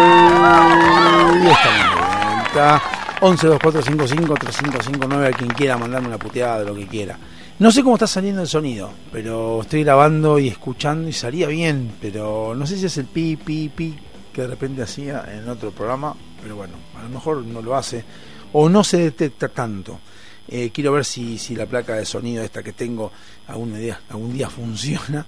Por lo pronto ahora dejó de andar, pero quiero bueno ver si, si la puedo colocar en algún otro momento. Eh, más que nada por los aplausos, sino porque me parecía que lo que hacía era bastante aislar el sonido de, del micrófono y demás y que no hubiera ruidos. Pero bueno, eso lo vamos a ver después con el paso del tiempo y si no compraré otra un poco mejor que he encontrado de un poco más, más dinero que 300 pesos. Eh, bueno, eh, vamos a un, temita más, no un temita, no un tema musical, sino una cosa que voy leyendo en el diario y me voy enterando. Marcelo Tinelli renunció a la presidencia de San Lorenzo, he dejado el alma y muchas cosas más en estos 10 años. Es loco que diga eso cuando tanto lo joden con el tema del desodorante, pero eh, Tinelli siempre fue una persona medio oscurita. Eh, Tinelli no me olvido que estuvo en la mesa del hambre el año pasado. Eh, creerle es un problema. Yo a veces lo que encuentro que la gente hace mucho, y eso mucho lo hace mucha gente argentina o por lo pronto, es mezclar. Eh, Fito Páez dijo lo que dijo de Capital. Dijo, la gente de Capital me da asco. Perfecto, listo, Fito, un grosso. Ahora, eso no tiene nada que ver con la música que hace. La música puede estar muy buena y realmente eh, es un pelotudo. Es un tema de él. Eh, otro que, por ejemplo, me parece un actorazo es eh, Don Rodrigo de la Serna y actúa para mí excelente. Y el chabón es kirchnerista. Y el chabón actúa muy bien. No tiene nada que ver una cosa con otra, como Leonardo de Baraglia también y todo. Después, a la hora de tener. Por eso me molesta cuando, cuando hablan de política. Digo, venga, ustedes son una manga pelotudo porque ahí sí podemos di- disentir. Pero eso no significa que uno no vaya a ver a Rodrigo de la Serna o a Leonardo de Baraglia eh, cuando, cuando están actuando, porque no tiene nada que ver. Y Tinelli, en este caso, no se puede negar de que Tinelli como productor musical, porque productor musical o de entretenimiento es excelente. Eh, así como fue Adrián Suar cuando trajo la forma de filmar distinto con Poliladron a la Argentina y ha cambiado la forma de hacer series y telenovelas, cosa que en otros lugares sigue todo igual, pero en Argentina no. Bueno, Tineri trajo acá mucho producción musical que lamentablemente no se vende en cualquier lado eh, y que gran dinero y demás. Eso no hace que Tineri no sea un sorete. Y no sé, no me consta el tema de que haya cheques voladores, parece que sí hay, pero bueno, es un tema distinto. Eh, sí es cierto que Tineri, de lo que he escuchado siempre, me acuerdo cuando hablaban de Pergolini y Tineri, las cosas que escuché de Tineri nunca fueron buenas. Tineri nunca se habló de que era un gran trabajador, de que sea un gran compañero, un gran jefe, nunca se habló de eso, siempre se decía que era bastante seco, bastante soberbio. Eh, no era uno más. eh, hoy en día, Pergolini, por ejemplo, que en ese momento competían, estaban los dos en la, picota. Eh, Tinelli no puede salir a la calle. O sea, o sí sale, pero no, no. Bien, Tinelli es más, más, más conocido. Pero Tinelli lo putea, a Pergolini lo putea. O sea, ahí está. Eh, también es más, es más, más de barrio, más barrial, Tinelli, eh, Pergolini digo, pero no está. Y Tinelli se metió en cosas que no tenía que meterse. Quiso ser presidente de la AFA, quiso ser el Ministerio del Hambre, y la verdad, sinceramente, hay cosas que no te que meter. Cosas que no te corresponden a vos y cosas que tenés que saber que son una mafia. De hecho, una de las cosas que dijo Pergolini cuando habló de Boca, y le preguntaron sobre Boca, le dijo, no, mirá, que es lo que uno se imaginaba que iba a pasar, ¿eh? porque alguna vez lo hemos dicho. Él decía que planteaba que quería hacer un montón de renovaciones en Boca, nunca, nunca dijo qué pasó, ¿eh? pero planteaba esto, que quería hacer renovaciones en Boca, que le interesaba llevar la tecnología, un montón de cosas que él no sabía en cuanto a lo que son manejos eh, dirigenciales, pero que él quería hacer esto, lo más allá, bla, bla, bla, y que todos se lo frenaban. Pero no se lo frenaban porque decían, no, no me gusta, es porque, no, porque el amigo del amigo del amigo tiene una empresa que hace eso, pero sí, está bien, ok, lo que haga esa empresa, decía Proveni, pero yo lo quiero hacer porque me parece que es una inversión y el, club va a ahorrar. Y se hacían todos los boludos, lo mandaban al freezer, no le daban pelota, porque en realidad importaban más los negociados antes que las buenas ideas realmente, que es lo que uno sabe que pasa. Eso Proveni lo dejó entrever. No lo levantó nadie, no vi ni a Trace Sport, no vi ni a ESPN, ni a nadie levantar esa nota que le hicieron donde él estaba explicando qué es lo que pasa en Boca. ¿Por qué? Porque obviamente los periodistas también están entongados. O sea, es muy asqueroso todo lo que hay dando vueltas, pero cuando uno habla muy asqueroso, no hay palabras para describir, creo yo, eh, el asco o lo horrendo que es todos los, los, los negociados, las pelotudeces que hacen en el fútbol, en el Estado. Es asqueroso. Eh, Donde vos apretes sale pus. Y el pus más, o sea, lo voy a decir así, el pus más amarillo, ese amarronado que está como seco, no seco, sino que está podrido, que sale con olor, bueno, ese pus o esa pus es el que sale por todos lados en el estado donde vos apretes. Es así, te guste o no te guste, es así. Entonces es muy difícil. Imagínate una persona toda enllagada, toda llena de, granitos de pus, pero muchísimo pus, miles y miles de granitos de pus, y vos decís, Dios, ¿por dónde empiezo? ¿Y qué es lo que empiezo a reventar? Y donde yo reviente va a salir sangre. Y cuando salga sangre se va a mezclar con la pus. Y la pus se va a con la sangre y va a, hacer, a reventar otro. Y tal vez termino con el quinto, sexto, décimo grano y el primero vuelve a nacer. Entonces es complicado. Es complicado y por eso hay que ir cortando de a poquito, ir podando. Esto es como un árbol que está todo desmadrado y hay que empezar a cortar de a poco las ramas para que se vaya armando nuevamente y va a costar décadas, años, no sé si décadas, pero años seguro. Bueno, entonces este esto veía y Tinelli ahora que salga a decir que, que ha dejado del alma muchas cosas en estos años como para dejarlo pasar y decir, sí, está bien. Es como que venga Alberto Fernández y me diga, no, tra- trabajamos un montón para que todo no suceda y sucedió. Y hay una nota también que salió en Infobae, me interesó muchísimo, la leí completa, de alguien que eh, es una actriz, Eleonora Wexler, eh, y realmente, perdón, entre paréntesis, estoy viendo en este momento hasta el sábado. Eh, Coto, morcilla Ciudad del Lago, eh, chorizo del lago, asado tapa de asado de novillito, 600 pesos. O sea, 600 pesos son... ¿Cuántos son? 3 dólares. 3 dólares. O sea, no es nada. Vos decís a alguien de afuera que el asado tapa de asado de novillito está 600 pesos, es 3 dólares, y viene aquí y te compra 10 kilos. Y para nosotros es 600 pesos. Bueno, 600 pesos hay que ver qué onda. Bueno, eh, continuando. Hay una nota que vi mucho de Laura Wessler y está muy buena. Hizo una serie en Flow que se llama eh, ah, UPD. El último primer día, que es lo que hace lo de quinto año. El último día, el primer día del último año, hacen una, una fiesta en una plaza, van, se juntan, ponen en pedo y demás. Pero bueno, eso es, lo que pasa. Ya lo, lo pasé con Julieta, lo pasé con Martina y me falta pasarlo con Jean el año que viene y va a pasar con Lara de acá a dos tres años. Pero bueno, eh, lo que dice esta chica, dice, por no parecernos a nuestros padres, nos transformamos en amigos de nuestros hijos. Y esto es lo que la respuesta, la nota, es muy interesante lo que dice. Y es cierto, es una gran verdad donde uno dice que eh, yo, yo sostengo de que los que arruinamos eh, la juventud fuimos nuestra generación, mi generación fue la que arruinó la juventud de los chicos. ¿Las arruinó en qué sentido? De solucionarle las cosas, de hablar con ellos, de, de decir, bueno, no te pongas mal, chiquito, yo te soluciono, yo te hago esto, yo te hago lo otro, porque no quisimos ser, no es mi caso, porque yo lo tuve que hacer casi a la fuerza, por el simple hecho de que a mí me reputeaba eh, la madre de mis hijos, no me reputeaba, tampoco a decir tan pero sí, eh, es como que me hacía sentir mal porque me decía, pero vos no, te- vos no hacías lo mismo. Y yo digo, sí, también me cagaban a pedo, y es lo lógico. Yo no pretendo que un adolescente no sea rebelde. No pretendo que un adolescente sepa lo que tiene que hacer. No. Pero tampoco que se lo justifique. O sea, sí, mi hijo abajo está estudiando en este momento. Uy, eh, Y es, es sábado. Está estudiando. Perfecto. Eh, Ok. Mm, Esa boludez de, ay, una vez que necesitas un cafecito. No. Andá y hacete un café vos. Si me lo pediste, lo hago, no tengo ningún problema. Y esa frase que acabo de decir, que es una exageración o, o algo que está mal, mucha gente va a decir, ay, qué forro que sos, ¿qué te cuesta hacer un café?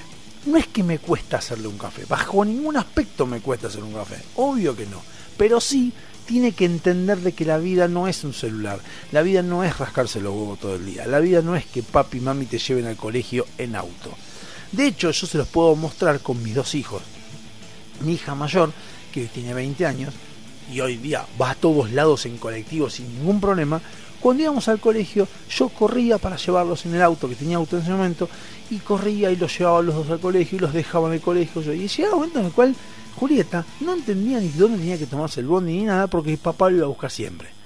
Y mamá rompía la bola con, che, lo llevas, la llevas a Julieta a tal lugar que tiene que ir. Y yo decía, que tome el colectivo, así viaje, viaje sola. Hoy en día, mi hijo tiene 16 y ya desde el año pasado, la pandemia vino muy bien, muy bien vino la pandemia, el año pasado lo llevo cuando puedo, porque hay dos días en la semana que no voy a trabajar, y vuelve solo del colectivo, en colectivo siempre, y va al gimnasio solo, va en colectivo solo, tuvo que adecuarse a su realidad. Y no le molestó, porque entendió que es así. En cambio, mi hija, una anécdota que les cuento, eh, tenía un día me dice que la tenía que pasar a buscar al colegio y llevarla al colegio a la profesora particular que se había olvidado algo en la casa. Entonces me dice bueno venime a buscar llevamos a, vamos a, mi, a casa busco lo que tengo que buscar y después me llevas a la profesora particular perfecto. Le digo bueno pasame la dirección del profesor particular cuando me la pasa era al lado de su casa. No sabía la, no sabía su dirección. Porque claro acostumbrada que siempre la llevaba yo y nunca se fijaba en Google Maps nada ni preguntaba dónde vivía, todas siempre la llevaban, no sabía que estaba al lado de la profesora particular, estaba en la casa al lado. Entonces, es importante que los chicos empiecen a entender de que la vida no es color de rosa. O sea, sí es color rosa si vos querés que sea color rosa. Problemas hay siempre. Y incluso más, yo soy de los que piensan que esos problemas hacen que sea color de rosa.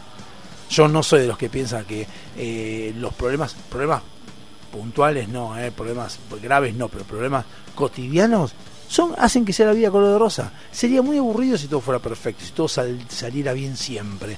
No, tiene que haber cosas malas para enseñarte a vos a cómo mejorarla, cómo cambiar cosas. Me duelen las piernas hoy en día por caminar y bueno, tengo que ver por qué y ir al médico. Y me rompe la bola al médico. Bueno, también, pero hay que ver por qué. O sea, si todo fuera bien siempre, sería aburrido uno piensa que est- estaría bueno que no le duele la espalda, que no le duele la cintura, que no le también estaría buenísimo. Pero bueno, tiene que pasar y hay que saber qué hay que hacer para que no duela. Si no, sería todo color de rosa. Entonces, no es. Y los pibes de hoy en día, por lo menos los que son adolescentes hoy en día, piensan que todo es fácil, que todo es conseguible. O para nosotros ver una película era complicado, era ir al cine o alquilar o, co- o comprar, ni siquiera eso, alquilar en, VHS por ahí no andaba el VHS, no estaba reunido, había más frustraciones. Eh, conseguir pornografía era frustr- frus- frustrante, conseguir este, revistas, libros, era todo frustrante. Hoy en día pueden bajar libros gratis, pueden escuchar música gratis, pueden ver películas gratis, pueden ver pornografía gratis. Todo les es fácil no se frustran. Y el hecho de no frustrarse hace que no crezcan. ¿Y qué pasa? El crecimiento forma parte de la frustración. Y entonces, ¿qué pasa? Terminan el secundario y se creen que están listos para la vida. Y lo que no saben es que lo que les faltan son todos los cachetazos. Y todos los cachetazos que no recibieron en la secundaria, que deberían haber recibido, los reciben cuando son adultos o cuando son mm, jóvenes adultos. Entonces después ver duele mucho más. Por eso que pues, tienen que empezar a cobrar de chiquitos, empezar a cobrar la vida, ver lo que, mojarse cuando llueve, eh, cagarse de calor cuando hace calor, olvidarse la llave, la, la llave del auto, la llave de la casa y tener que volver a buscarla, olvidarse una tarea, eso hay que hacerlo. Y la nota de Leonora Wexler que está ahí, yo se la recomiendo fervientemente, salió el sábado en Infobae. La verdad que es muy interesante. Vamos a ir a un tema para ir después al último bloque de Dado Joker y va a ser el tema que estaba primero aquel 7 de mayo de eh, perdón 4 de mayo de 2002 y era Foolish de Ashanti que ya sonó la semana pasada pero ese día estaba ese el año que nació mi hija así mi hija así que nos vemos un rato y nos vamos con el último tema después que es cuando nació mi hijo. Nos vemos hasta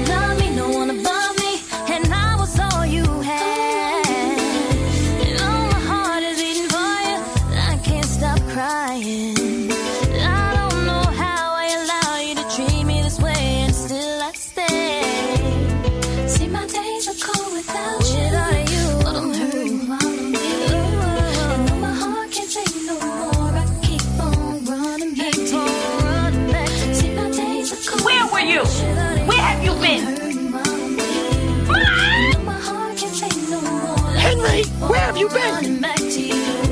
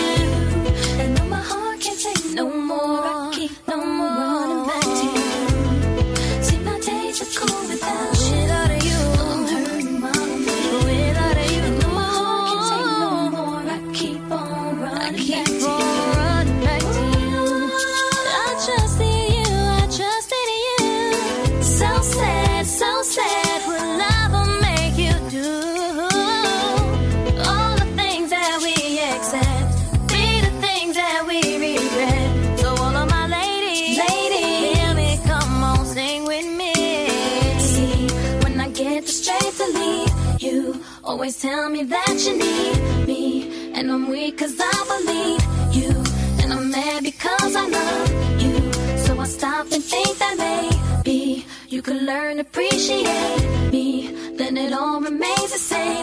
That you ain't never gonna change, never gonna change, never gonna change. My days are cold, baby. And though my heart can't take no more, I keep on running back to you. See, my days are cold oh, without you. I'm hurting while I'm with you. You gotta go home. You gotta go home. No more,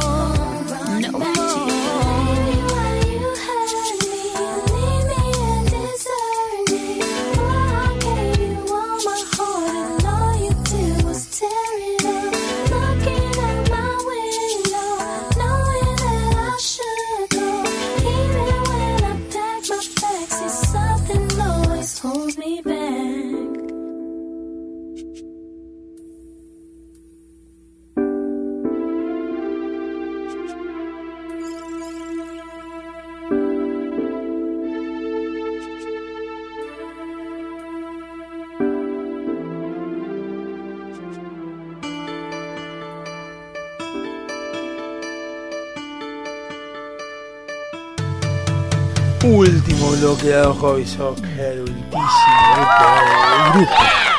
Eh, ultísimo bloqueado Hobby Soccer. Hablando de si pasa el churrero por acá. Compren ustedes porque yo estoy acá escuchando que está chiflando. A las. Bien, 16, 20 horas es un buen horario. Aparte, está todo nublado. Yo le cuento, es sábado, ustedes se acuerdan. No, no sé si en su casa llovió o lo que fuere. Este, este programa se escucha en todo lado del mundo. Así que no sé dónde estás. Pero acá en Buenos Aires es un día medio fresco, húmedo también, como ya dije, tomé un helado, pero está linoma, como unos churritos, algo estilo, está, está bueno. Así que bueno, eh, les quería contar eso y que te puede pasar el churrero en cualquier momento por adelante. Eh, bueno, les contaba un poco para ir terminando y ir bajando un poco con lo que estábamos hablando de, de la juventud y demás. Eh, tiene mucho que ver también las redes sociales y cómo se plantean hoy en día. Yo sé que es un tema que por ahí se, se, habla mucho, en muchos lados, en todos lados hablan de las redes sociales como si fuera un, un problema un, un, digamos, un emergente de lo que sucede. Eh, en la semana, por 44 mil millones de dólares, compró Elon Musk, el presidente dueño o lo que fuera de Tesla, eh, Twitter. Eh, y yo, que soy una persona grande, porque me considero grande para este tipo de cosas, me gustan las redes sociales, pero no soy muy adepto a estar todo el tiempo en redes sociales. Y depende qué es lo que hay, por ejemplo, en el caso de TikTok, que no sé si es una red social, no sé si se considera como tal, sí me gusta porque hay cosas cómicas, cosas buenas, eh, pequeños fragmentos de otras cosas, como el Lelutier, como un montón de cosas que están buenas para un ratito y nada más. Tiene el tema de la de lo finito, de la finitud de las cosas que se ven rápidamente y sacás, se y se termina, y eso te, te tiene de bueno, y además otras cosas mucho más cortas y hacen que uno se pueda divertir y entretener un rato y, ya está. Eso en el caso de TikTok. Ahora, pues en Instagram a veces lo veo, a veces no, más que nada porque tengo el Instagram mío que es Liberal, Libertario 1976 y ese pongo nada más que lo que me descargo de lo que es político. Y lo más loco de todo que tengo como 400 seguidores y que no conozco a nadie, conozco un par nada más. Eh, pero nada más el resto lo fui poniendo, claro, la gente sabe que busca liberal y, y le pero yo no tengo más contenido más que noticias y demás cosas que, voy leyendo.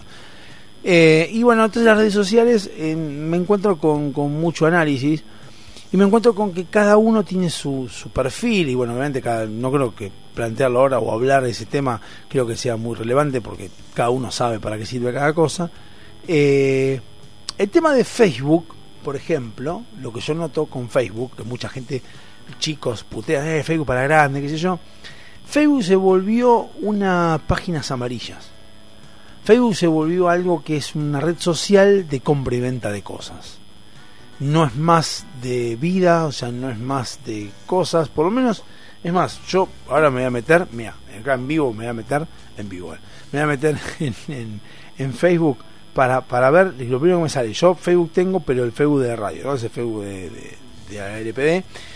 Y lo tengo acá y vamos, vamos a ver, pude ver que hay cosas que son lamentables. Por ejemplo, o se volvió o político o se volvió exclusivamente de compra y venta. Un tal Carlos Gabrieloni escribe, qué gente rara en este país, viven quejándose del aumento de la carne, del pan y después apoyan al campo. O sea, este evidente es kirchnerista, eh, bueno, una persona que pone un dibujo a lápiz, abajo militancia peronista, colonense, hace 19 años llegaba al poder este hermoso hombre, el Perón, eh, bueno, cualquier persona que me dirán, eh, ¿por qué motivo tenés cosas de Perón? Porque yo tengo todos, no tengo nada, probablemente porque no me preocupa el, el FEU de la radio, porque no, no, es mío, sino que es de la radio, o sea, es de todas las personas. Eh, dice, dos meses cumple el robo del 0,5 del salario de los trabajadores destinado a billetera de ATE y UPCN, Fondo Sindical Compulsivo, reprimimos este basazamiento, sumate rechazo, gente que manda, gente que encontró, encontró una tarjeta que nadie le da bola, porque encontró una tarjeta y ni pelota, después Clarín, que aparece con estupideces, eh, uno que apareció ahí que no sé qué está haciendo, cortina de cocina microfibra, yo estoy diciendo así como lo que viene, ¿eh? bueno, hay gente que no sé, son árabes, no que pusieron, Día del Asesino y pone una foto un gato. Eh, donaron, donaron una computadora al centro vecinal del barrio de la Merced. alguien que hizo algo, empiezo a crear aplicaciones como... Es todo publicidad, todo publicidad. Eh, ¿Saben? No, o sea, paracetamol, gente que se puso piecito, qué sé yo, no sé. Entonces, bueno, Facebook se volvió o una páginas amarillas o se volvió algo pues, instantamente político y con dos millones de cosas, hay demasiadas cosas tiene. El, el Facebook Market, los grupos, un montón de estupideces que son realmente molestas. Por eso es que Facebook tiene todo, tiene, y es una mezcla de Instagram, Twitter y todo junto en un cosa, por eso Facebook molesta. Eh, Mercado Libre, tiene todo. Eh, después, en cuanto a Instagram, Instagram eh, se volvió mucho más preciso en lo que es fotos. Es bueno que Instagram no ha cambiado el tema de la fotografía, el tema de, que vos levantes la foto y pongas comentar abajo y nada más. No se ha modificado demasiado, entonces es cómodo de ver. Eh, sí está el tema de Reels y demás de, de, de Instagram por ahí. Puede servir, perdón, bostecé, puede servir, pero realmente el Instagram tiene eso que medio que medio que hincha la bola.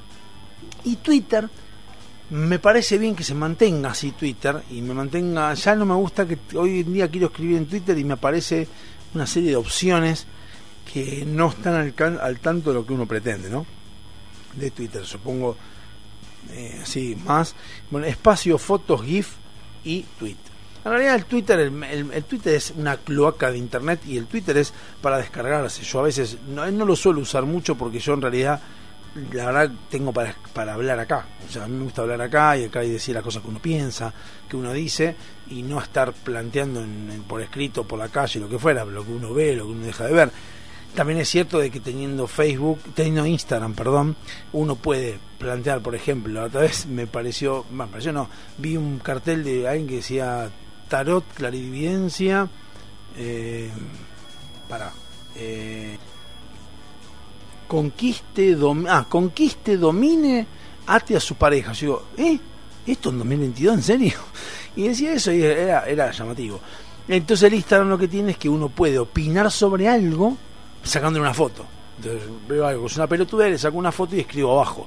En cambio, en Twitter, como no, le puedes sacar la foto, sí, es cierto, puedes sacar la foto y mandarlo, pero está más acostumbrado que eh, la foto es por Instagram. Twitter es como que no das mucha bola. Si yo, por ejemplo, ahora agarro y pongo así, a ver, por ejemplo, vamos a mandar un Twitter en vivo, ¿no? Pongo Twitter, pongo, y dice fotos. Entonces, ¿ves? Ahí me pone el coso para las fotos y ya me pone, bueno, capturar fotos, sí, le puedo decir eh, que esté en vivo. Y entonces pongo así, a ver, ahí, pingui, foto. Y ahí está, sale la foto, usar foto y le pongo grabando, ¿no? Le pongo así, grabando. Grabando, ando, eh, dado hobby soccer. Listo, ya está. Ahí salió, tuiteé, tuiteé una foto y salió. Pero ¿qué pasa? El tema es que Twitter no tiene la función de eh, sacar fotos y que aparezcan directamente, sino que lo que importa es que Twitter sea escribir, escribir, escribir, escribir, escribir, escribir, y es la idea de descargarse. Entonces, en las redes sociales hoy en día se tornaron algo de manera de comunicación de los chicos. Y los chicos no, no entienden a veces y no les llegan a entender, como tampoco entendíamos nosotros, tal vez, pero el tema es que la lo corto que era hablar de algo no, no lo veíamos porque no veíamos el límite, pero bueno, ahí lo dejábamos. Era cuando vos bardeas a una persona, Internet se encarga de propagarlo por todos lados y eso afecta mucho más tal vez que la agresión en sí. Si yo agarro a una persona que tiene problemas de gordura le digo, ¿qué hace gordo? Y el gordo eh, me escucha decir gordo, por ahí no se pone mal. Ahora, si el gordo escucha que yo le dije gordo y que hay un montón de gente más que le está diciendo gordo y que encima no lo conocen, peor todavía.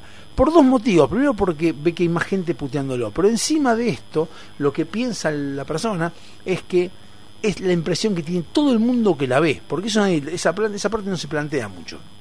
Yo le digo a alguien que está gordo, o sos gordo.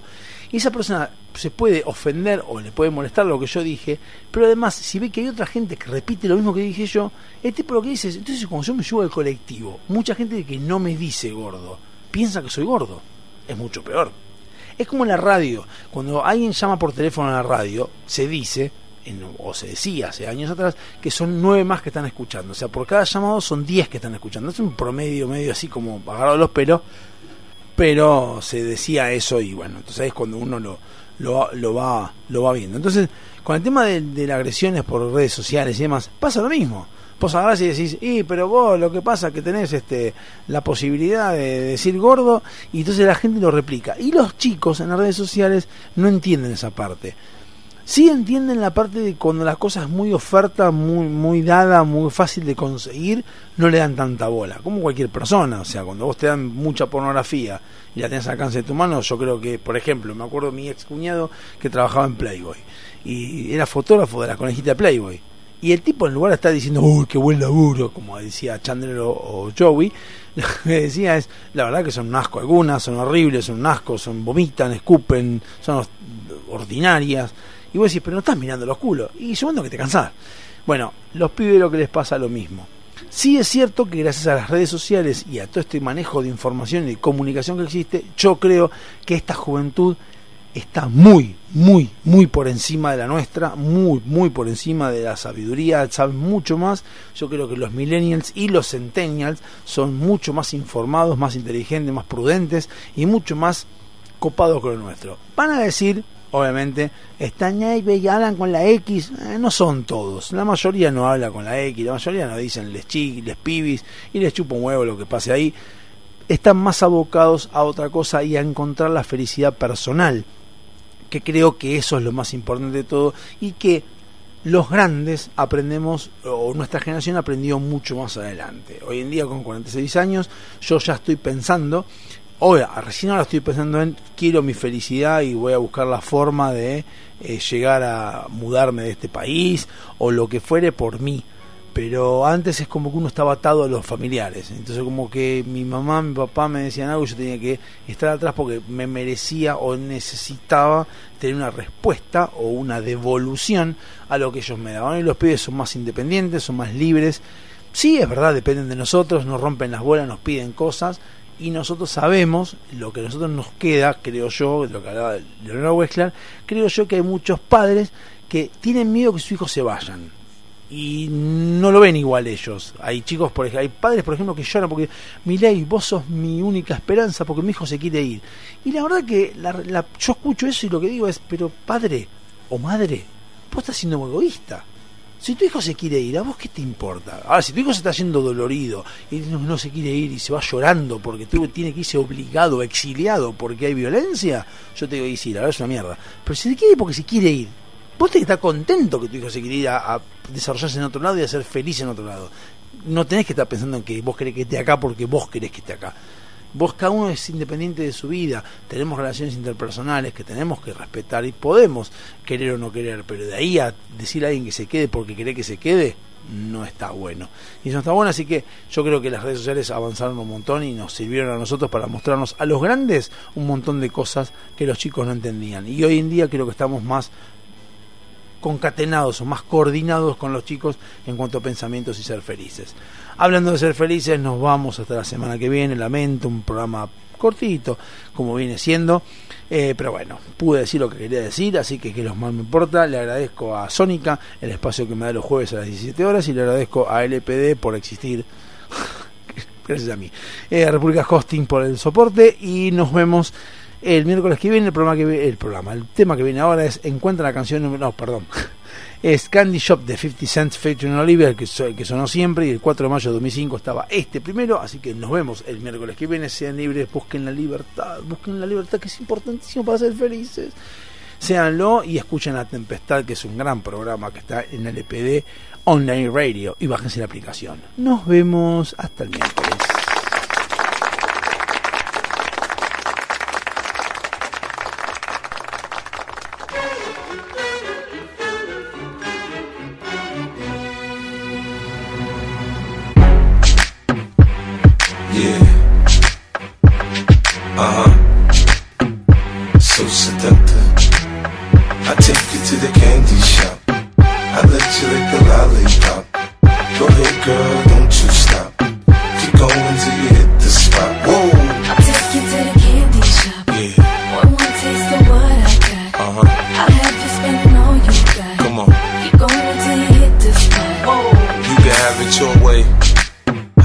It? You gon' back that thing up or should I push up on it? Temperature rising, okay, let's go to the next level. Dance floor jam packed, hot as a tea kettle. I break it down for you now, baby, it's simple. If you be an info, I'll be an info. In the hotel or in the back of the rental, on the beach or in the park, it's whatever you into. Got the magic stick, I'm the love doctor. How your fans teasing you about how sprung, I got you. Wanna show me baby?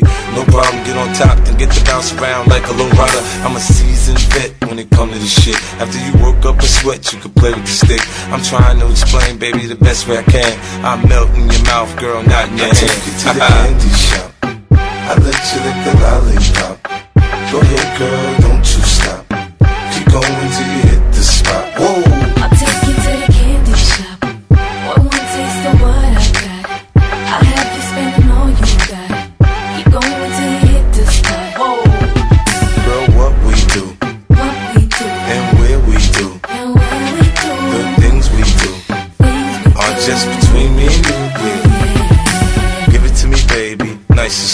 slow. On top, ride like you're in a rodeo.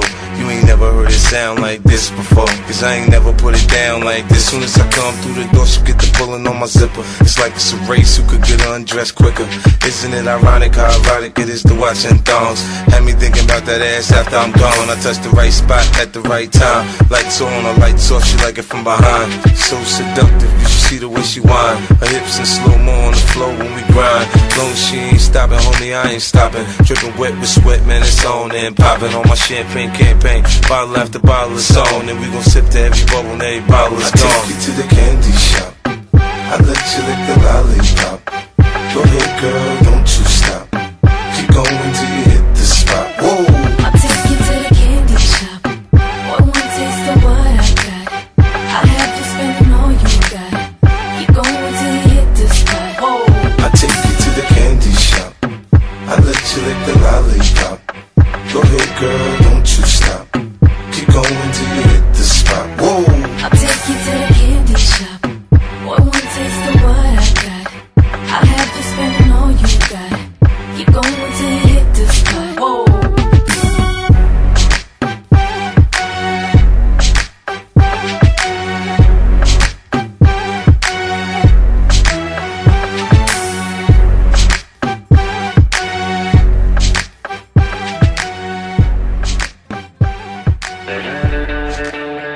Gracias a todos por haber estado del otro lado.